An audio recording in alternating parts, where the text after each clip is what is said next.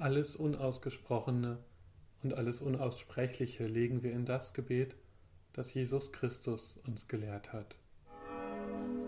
Vater unser im Himmel, geheiligt werde dein Name, dein Reich komme, dein Wille geschehe, wie im Himmel, so auf Erden. Unser tägliches Brot gib uns heute und vergib uns unsere Schuld, wir vergeben unseren Schuldigern.